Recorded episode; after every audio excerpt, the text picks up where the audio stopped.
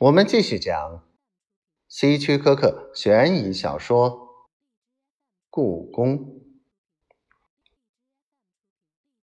克里夫的经验告诉他，这个时候敲前门的话，会被认为是一个小贩，房里的人不会理睬的。于是他绕到后门，敲敲厨房门，等了一会儿。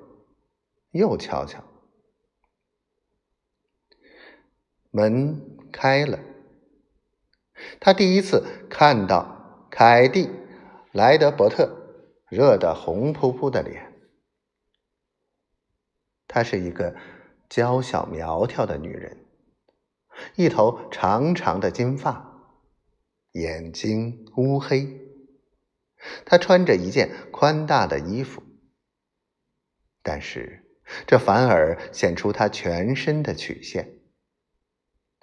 他大约二十岁左右。他撩开眼睛上一缕潮湿的头发，问：“什么事？”“呃，夫人，我想问一下，你这里需要人手吗？”“这你得。”问托伊，托伊是我丈夫。接着，他很快补充道：“我们刚刚让一个人离开，就是上星期。”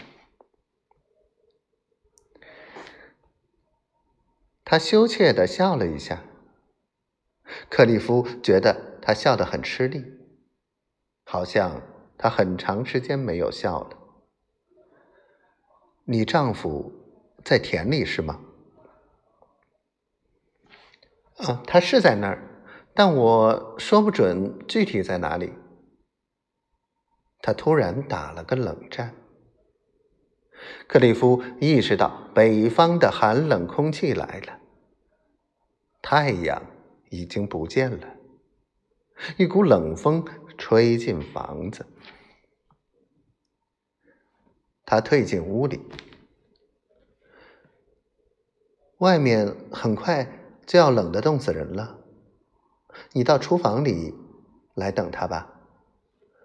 也许你饿了，想先吃点东西。克列夫从来不拒绝食物，虽然他不久前才吃过饭。在他的生活中，忍饥挨饿是经常的事。他的胡桃馅饼非常可口，那杯冷牛奶也很新鲜。